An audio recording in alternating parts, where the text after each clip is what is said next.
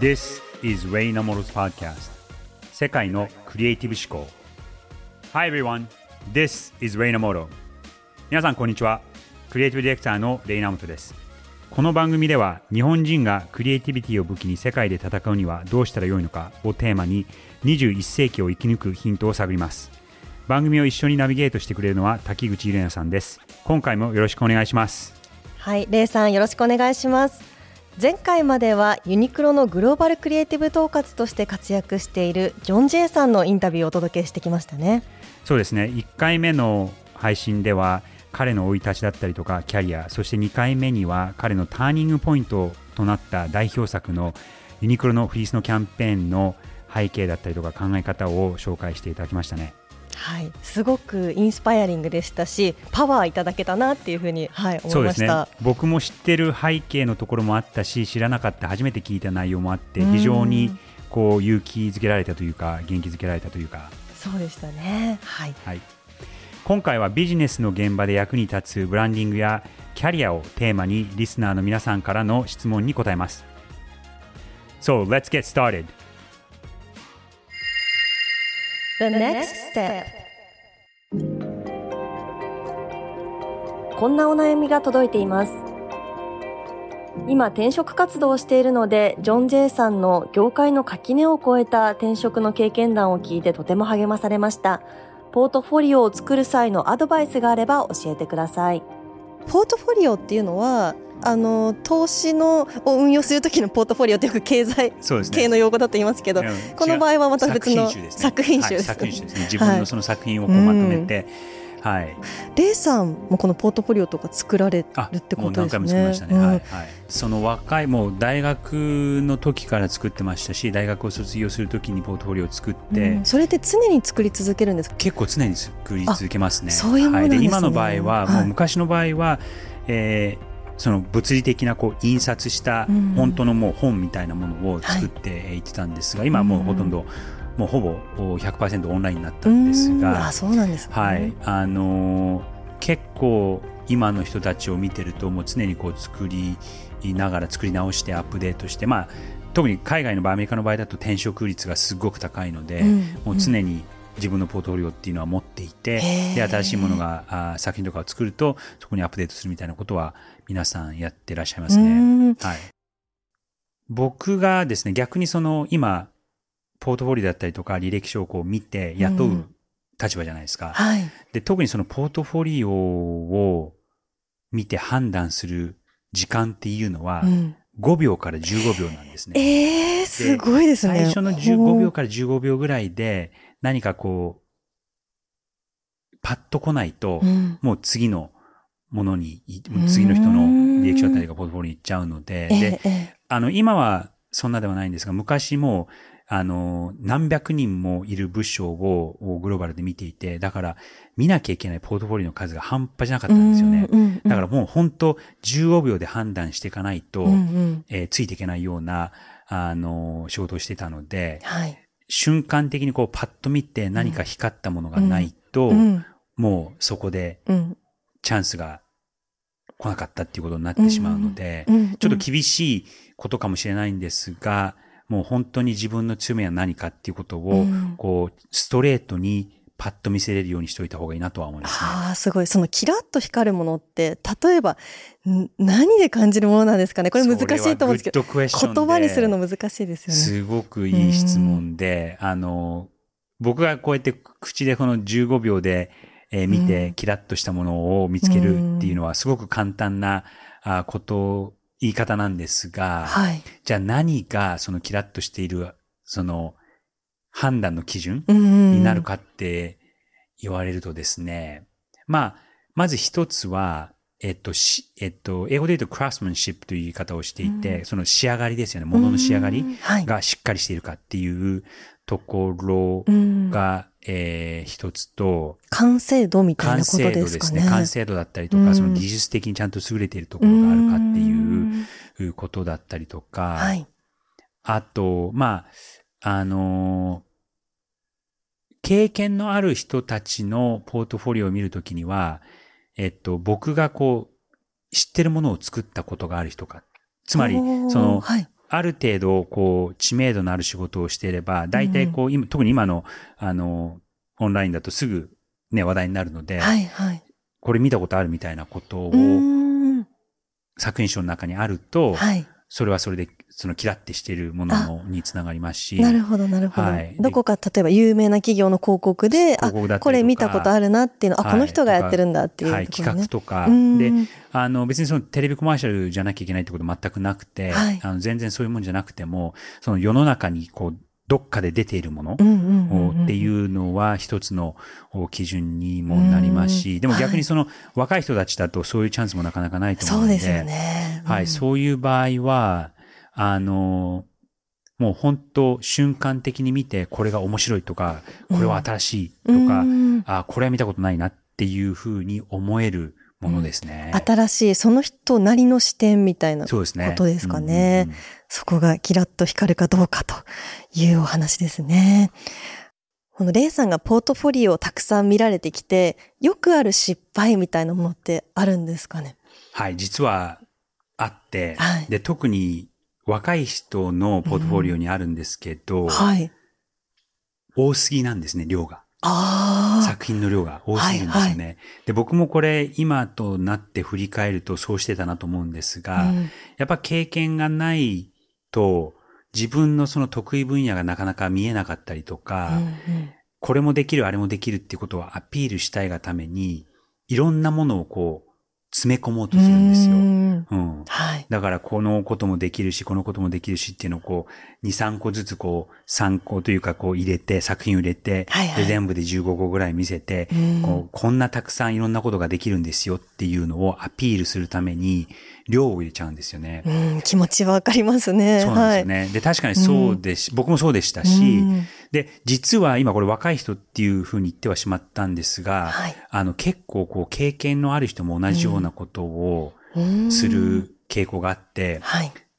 結構最近いただいたメールでですね、もうあの多分40以上のえっ、と、方だと思うんですが、うん。僕はこういうクリエイティブディレクターでこんな賞をもらって、そして、えーこういうこともやってきて、こういうこともやってきてて、もう長々といろんなことを説明するんですね。い。で、いかに自分の経験がすごくて、いかに自分のやれることが豊富でっていうことを、あの、メールと、あと、ポートフォリオでえー見せようとしたんですけども、はい。もう逆効果でうん、じゃあ何が強いの？うん何が得意なの？っていうところをはっきり見せることが大切かなと思います。うんなので、そのポートフォリオも3個から5個ぐらいの作品が自信作があれば、うん。15個の中途半端なよりも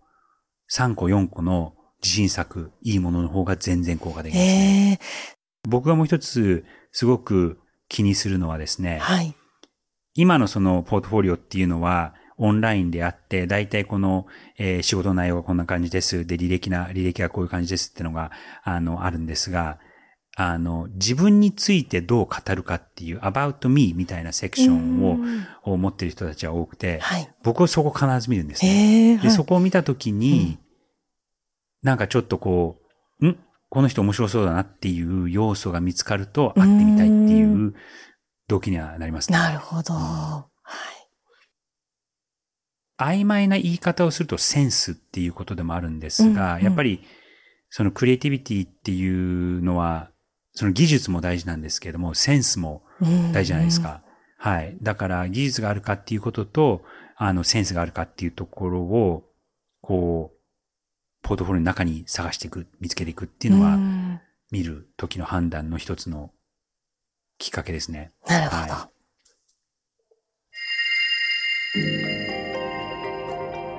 さあ続いてのお悩みはこちらです。高校生の娘が美大を目指しているので、アメリカの大学のグラフィックデザインの授業でクリティカルシンキングを教えているという話が印象に残りました。レイさんは日本とアメリカで教育の内容にどんな違いがあると思いますか？日本の美大っていうのは実はすごくレベルが高くて正直アメリカや他の国の美大よりも全然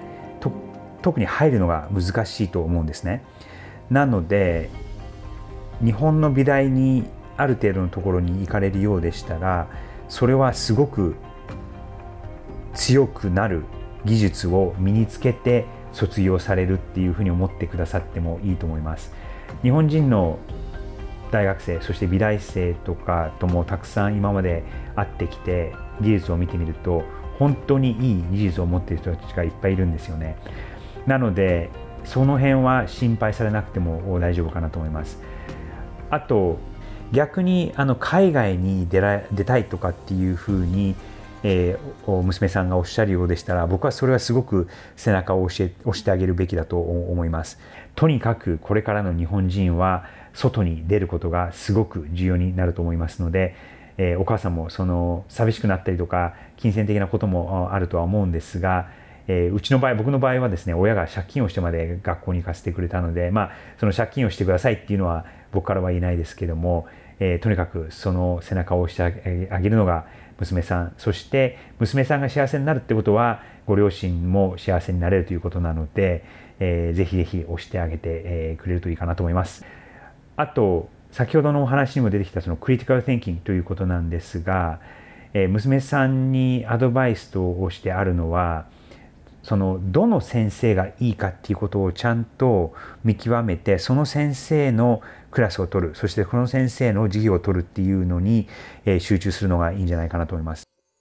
このジョンさんが行かれてた大学というのはすごくユニークな教え方をしてたっていうお話でしたけれどもデザインの大学っていうのは、これ日本でいう美大になるんですか？えっとですね、二つあって、はい、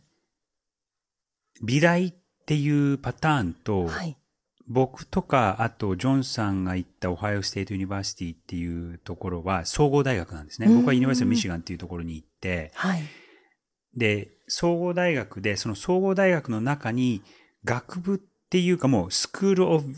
Art and Design とか School of Engineering っていう風になってるので、うん、その中にまた学校がこういくつか分かれてるんですね。まあ学部なんですけど、はい、はい、ざっくり言うと、その、例えば絵を描くとか、デッサンをするとか、彫刻をするとか、デザインをするっていう技術的なことを学ぶのと、あと、そのジョンさんがすごく強調されていたのが思考ですよね。クリティカル・センキング。その考え方をどうするのか、どうやって、えー、思考を高めるのか。っていうところもすごく強調してるのかなと思います。まあもちろん、教授の人によって教え方も全然違いますし、はい、そのアートとかデザインというすごくこう、あの感性に訴えるものっていうのは、なかなかあの技術だけの話でもないので、出会う教授にもかなり影響はされてくるとは思うんですが、クリティカル・センキンという言い方をしてますけども、その出発点っていうのは、どこに課題があるか、何が問題なのかっていうところを問いかけるところから、答えを探すんではなくて、どういう質問をするのかっていうところがすごく大事だっていうふうにすごく強調されてたんですが、技術と思考をどっちもこう両立するっていうのが、あの、非常に大事なのかなと思います。なるほど。日本の教育、まあ僕も子供がいて、に、教育っていうことはすごく気にはなってるんですが、うん、日本の教育だと良くも悪くもその正解を求める、うん、これが合っているか、これが間違っているか、これが正しいのか、これが罰かっていう白黒がすごくはっきりしているところに導こうとするんですが、アメリカの教育を見ていると、例えばその数学のような、いわゆるその答えがはっきりしている1たす1は2っていう、はっきりしている世界でも、えー、じゃあどうやってそこに導くのかっていうそのプロセスのことも、うん、あの、数学とか算数のようなはっきりしているところでも結構気にするんですよね。うん、うん、だから、あの、子供の宿題とかまだ小学生レベルの宿題を見ていても、その過程をちゃんと書いてくださいとかっていう宿題も少なくなくて、はいはい、で、答えの出し方がいくつかあって、意外とこう白黒はっきりしてないんですよね。あの、海外の方が、特にアメリカとかの方が、この白黒がはっきりしていて、日本の方が曖昧なのかなって文化的には思うんですけども、ええ、教育のところから見ると、その最初から正解を求めないっていうのは、あの、かなり大事なのかなとは思います。なるほど。その答えをすぐ求めて形にしたいっていうのは、それはそれで間違っていないとは思うんですが、じゃあなぜやるの？何を、この形にする前に問題は何なの？っていうところを、こう、問いたたとと問い直さずにそっちに行ってしまうっていうのは、ちょっと気をつけない方がいいのかなっていうふうに聞いてて思いましたね。なるほど。解くべき問題をそもそも間違ってると、答えが出たとしても、それは解くべきものじゃなかったから、あまりその効果的じゃないかもしれないし、っていうところは、なんか気をつけたいなと思いましたね。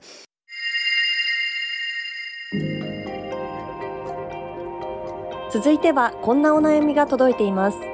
いつも楽しく番組を聞いています。特にジョン・ジェイさんのインタビューの中で、フリースの CM を制作した時のローカライゼーションの話が印象に残りました。日本人がインターナショナルなオーディエンスに向けてクリエイティブ作品を発表する際、どんなことを大切にすれば世界中のより多くの人に興味を持ってもらうことができますか？世界を舞台に活躍するレイさんがいつも心がけていることなどがあれば教えてください。ということでした。そうですね。まずちょっとこの質問に答える前に、はい、ジョン・ジェイさんがおっしゃっていたローカライゼーションのお話も僕は気になったので、そこをちょっと皆さんに改めて聞いていただきたいと思います。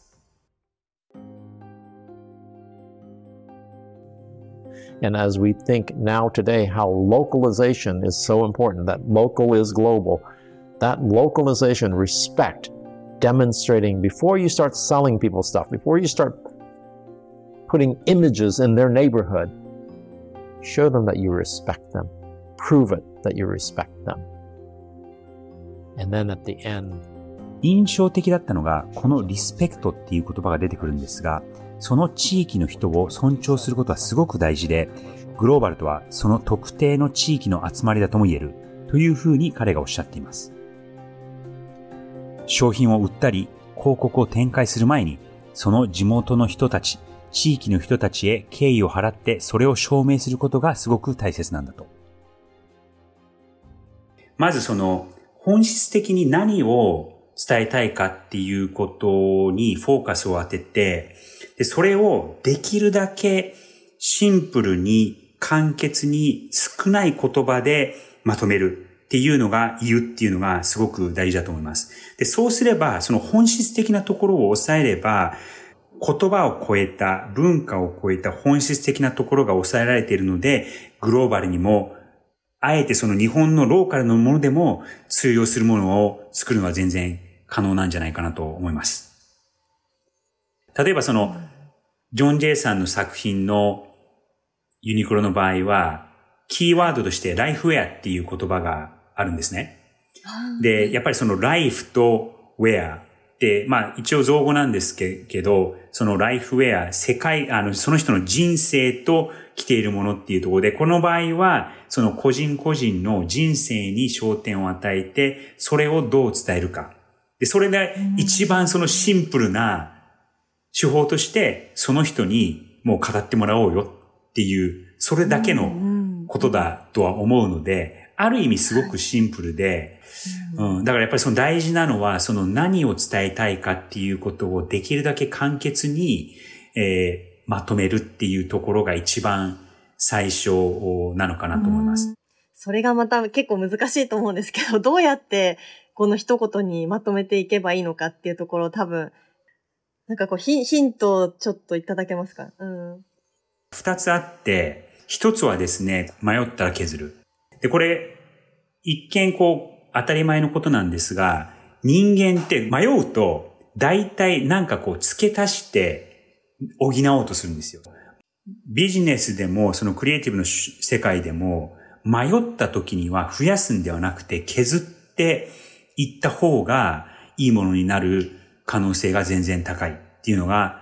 あるんですよ。はい。はあ、そうなんですか。で、もう一つは、これはすごくアナログ的な僕のやり方なんですが、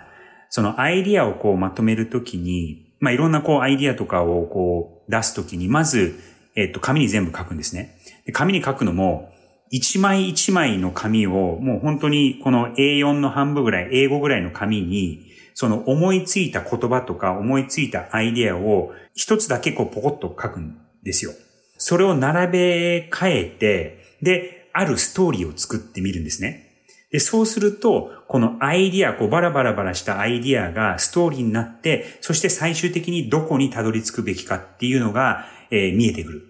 はい。そういうやり方をしています。なるほど。すごいリアルなお話、今いただけて面白いです。えー、迷ったらやっぱり、ひ、引き算した方がいいんですね。そうですね。だからやっぱりその、足すっていうのはどうしても簡単なんですよね。そっちに行っちゃううん。ので、うんそれにこう、惹かれずに、そこを我慢して逆にじゃあどっか、どこをこう、引き算できるかっていうのを考えた方が全然いいです。うんそのグローバルに展開するクリエイティブというのは、本当にこの本質をついた一言のメッセージがあればできるという、そういうことなんですね。そうなんです。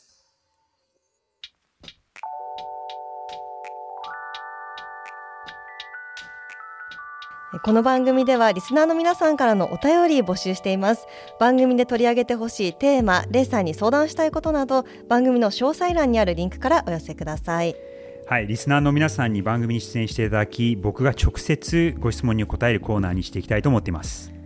はいこれはクリエイティブ業界の方でなくてもキャリアに関する悩みだったりどんな質問でもいいんですよねレイさんそうですね。幅は結構広いとは思います。また、あの、竹内さんも今、あの、経済キャスターとしてもご活躍されているわけですし、あと大学院もはい。行かれていることで、はい。その今後のご自身のキャリアのこともすごく考えていらっしゃると思うので、えー僕だけでなく、はい。そのゆりなさんの目線からでも、リスナーの方々のおお役に立てればと思っていますので、そういうので、ご相談、ご質問いただけると嬉しいです。はい。そうですね。あの和気あいあいとご質問いろいろ答えていければと思いますのでぜひどしどしねレイさんいただきたいですね。はい、よろしくお願いします。はい。この番組ではクリエイティビティを武器に21世紀を生き抜くヒントをお伝えできればなと思いますのでぜひご質問やお便りをお寄せください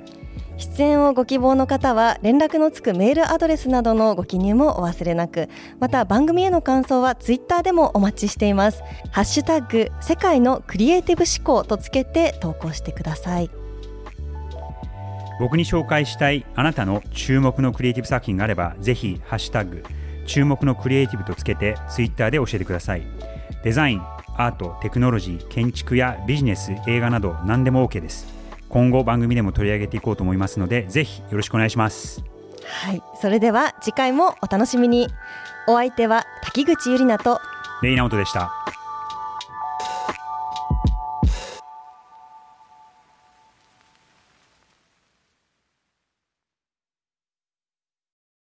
デジタルガレージは危険な海に最初に飛び込むファーストペンギンスピリットを創業以来大事にし続けていますこれから来る Web3 オープンソース時代を見据えたテクノロジーで新たなビジネスを生み出す仲間を募集しています番組詳細欄にあるリンクよりぜひご覧ください Web3 is here. Join us. Join the first penguins. New Context Designer. Digital Garage.